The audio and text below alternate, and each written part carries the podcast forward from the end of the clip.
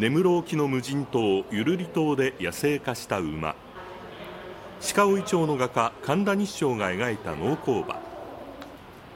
企画展には写真家岡田敦さんが10年以上にわたり撮影してきたゆるり島の馬の写真や神田日照の代表作の一つみかんの馬などが展示されています。訪れた人は馬をテーマにした写真と油絵のコラボレーションが生み出す独特の世界に浸っていました。企画展は10月28日まで開かれています。